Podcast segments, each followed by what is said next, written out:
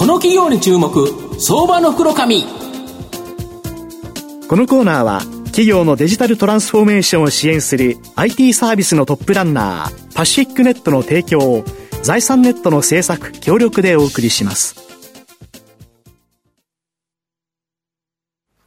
ここからは相場の福の神財産ネット企業調査部長藤本信之さんとともにお送りします。藤本さんこんにちは毎度、相場の福の神こと藤本でございます。よろしくお願いします。まあ、このコーナー長くやってるんですけど、今回はですね、はい、なんと、あの、その会社さんに特別なプレゼントをしていただくという形なので、この番組終了後ですね、CM の後ですね、そのプレゼント告知流れますので、はい、えー、ぜひですね、聞いていただいて、お申し込みいただければと思うんですが、はい、コーナーの終了後にお伝えさせていただきますので、はい、よろしくお願いします。で今日ご紹介するのが、証券コード9641、東証ジャスダック上場、サコス代表取締役社長、瀬尾真一さんにお越しいただいてお越しいただいてます。瀬尾さん、よろしくお願いします。はい、よろしくお願いいたします。お願いいたします。サコスは東証ジャスタックに上場しており、現在株価353円、1単位、まあ3万5千円少しで買えるという形になります。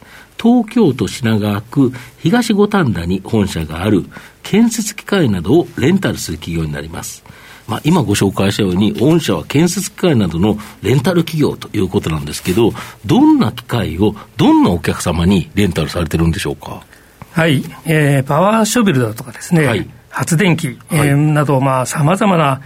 建設機械を、はい、ゼネコンさんをはじめとした建設業者さんにあのレンタルさせていただいております。はい、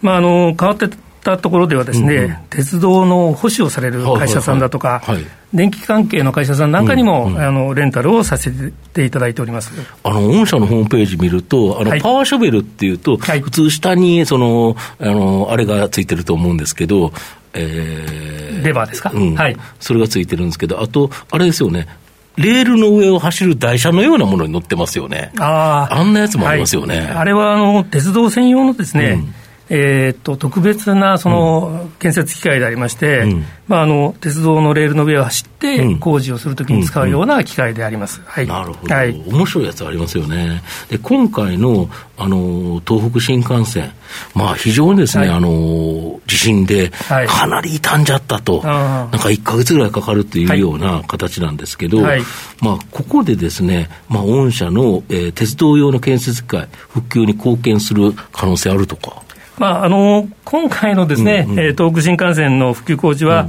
まあ、お声がかかればあの、うん、出していきたいというふうに思うんですけれども、うんうん、まあ、今あの、えー、在来線のですね、うんうん、常磐線なんかの方では、うん、まあ、お声がかかって出荷させていただいたというふうなことも、うん、えー、報告が上がってきています。まあ、それ以外、あの過去のさまざまなですね、鉄道の災害復旧工事、まあ直近でいうと、あの、うん、京浜急行線で生麦で事故があった時なんかもですね、出荷させていただきましたし、うん、まあ、広島や九州なんかの災害工事なんかでも出させていただきました。まあ、日頃はあの深夜、鉄道があの止まっている時にですね、皆さんが、あ眠ってらっしゃる時に、まあ、えー、活躍させていただいている機会であります、うん、なるほど、はい、あと、建設投資金額は、ピーク時にはですね90兆円近くまで増加した後、まあ2010年頃には、まあ、40兆円台と減少してしまったと、で現在ではですね60兆円台という形なんですけど、まあ、今後はやはり高度成長時代、まあ、ここに作られた社会インフラ、まあ、これを更新するとかっていうことがございますので、まあ、小幅な増加、今後期待できそうだとか。そうですね、さまざまなインフラ設備が、まあ、作られてから、まあ、50年を超えようとしてます、うん。えー、2030年にはまあ50%以上の、さまざまなインフラがまあ50年を超えるというふうに、まあ、国交省のデータなんかからもあの見ていただけると分かると思います。例えばあの道路にかかっているその橋とかですね、うん、えー、河川設備、そしてあの港湾設備なんかも、まあ、あの老朽化してます、特にあの東京なんかではですね、下水道関係の設備はもうだいぶ水が溢れたりとか、なんか最近、ね、東京以外でも結構起こってますよね、そうですね、そういう意味では、そのインフラ設備がだいぶ寿命を迎えつつあるのかなというふうに思います。あとはその中でも、さらなる省力化、やっぱり人が少ないっていうところで、この省力化とか、環境意識の高まりから、今はこのディーゼルエンジンを使ってですね、動かしている建設会が多いかと思うんですけど、はい、電動化すると、まあ、電気自動車になるように EV 化するっていうことですよね。はい、これでやっぱりレンタル需要っていうのは、堅調な増加期待できるとか。そうですね。あの、今お話がありましたように、うん、一度設定すると、その初心者でも、そのベテランがその作業してくれるような、うん、あの、こう、なんですかね、自動的に動くようなパワーショベルだとかですね、うん。はい。まだあの小型のものが多いんですけれども、うん。フルバッテリーで、電気やバッテリーで動くような研機が、まあ、排ガスや音の問題を気にすることなく使えるということで増えていってます。ただあの、どれもですねやっぱりそのまだまだ高価なんですね。高いということですよね、はい、そういう意味ですね。うん、そういう意味ではその、買って、えー、お使いになるよりもその、気軽にレンタルで使われるというふうにおいては、その我々のような業者の出番というふうになってます。うんで先日はこの地震もあってですね、東京管内で火災、火災電、火災発電所がちょこし止まってるっていうところもあって、あの大停電するんじゃないですかっていう形で、はいはい、みんな電気、あの寒い日に暖房消してくださいとかですね、うん、勘弁してよというようなことがあったと思うんですけど、御社では、この発電設備とか、えー、受発電設備をターゲットとした発電機レンタル事業、はい、これがやはりこの分野、今後期待できそうですか？そうですね、ここの部分には、弊社としても大きく力を入れております。うん、まあ、この発電設備や、えー、自変電設備の分野っていうのも、やっぱり老朽化によるですね、更新需要がすごくあの活発化、今しております。まあ、あのその更新時にですね、大きなそのバックアップ用の発電機っていうのが必要になってくるんですね。止めちゃうということですもんね。そうですね。はい。で、またあの、公共の建物や、あの大きな病院、そしてあの、うん。えー、意外なところではですね、うん、携帯電話の中継基地なんかにも、この非常用の発電機っていうのは、うん、まあ、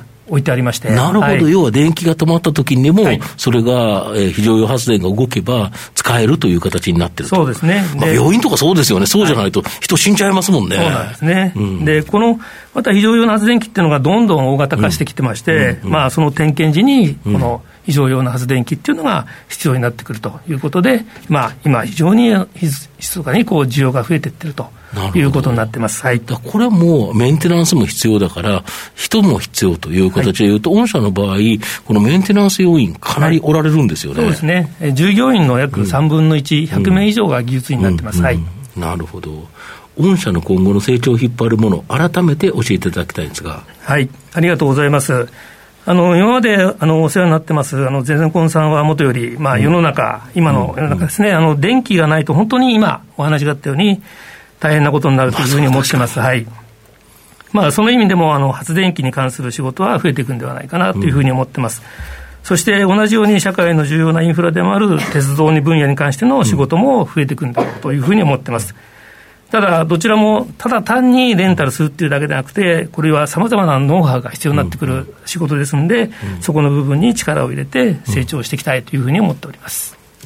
先ほどもちょっとありましたけど、やっぱりあのインフラでいうと、東京、前のね、東京オリンピックの時に一生懸命、みんな一生懸命インフラ作って、まあそこの老朽化って、まだこれから本当にちょっと深刻化、今、現状してるっていうところで、やっぱり御社のこのビジネスの出番っていうのは結構。あの改めてあるという感じなんですかね。はい、ありがとうございます。まあ、あの、そういったこともありますし、まあ、多分、その象徴的なお仕事になるんだろうというふうに思いますけれども、うん、えー、日本橋のですね、上にかかっている高速道路をですね、はい、はい、地下化していくというような工事も、これからやっぱり象徴的な部分で、老朽化と同時にやっぱり新しいその生活基盤を作っていくということで、うん、えー建設会社さんがやっぱり力を入れている部分で必要になってくるんだろうというふうに思います、はい、もう一点あの、まだちょっとこれからなんでしょうけど、EV 化の先ほどありましたけども、はい、やっぱりあれですよね、ディーゼルで落とすよりは、落としないで工事ができるんであれば、ね。はい、周囲のね、あのあの住民の方とか、あのそのあたりの了解も得られやすそうな。感じですけど、ね、そうですね、はい、やっぱりそこの部分っていうのは、まだまだやっぱり電池のその容量っていうのは、これからいろいろ開発の過程のところにあると思うんですけども、まあ、そこら辺というのは音の問題、やっぱり排気ガスの問題っていうのですね、はい、いろんな問題で、やっぱり環境に資するものがあるんだろうというふうに思います。はいまあ、最後まとめさせていただきますと、建設機械レンタルでは、今後も建設投資金額が安定的であり、省力化、電動化の流れで、建設機械のレンタル需要、これは安定的な成長を期待できるかなというふうに思います。発電設備、受電設備のレンタル事業も大きな成長の可能性があり、じっくりと中長期投資で応援したい相場の福の神のこの企業に注目銘柄になります。今日は証券コード9641東証ジャスダック上場サコス。代表取締役社長瀬尾真一さんにお越しいただきました。瀬尾さんありがとうございました。どうもありがとうございました。藤本さん今日もありがとうございました。どうもありがとうございました。企業のデジタルトランスフォーメーションを支援する IT サービスのトップランナー。東証2部証券コード3021パシフィックネットはパソコンの調達、設定、運用管理からクラウドサービスの導入まで、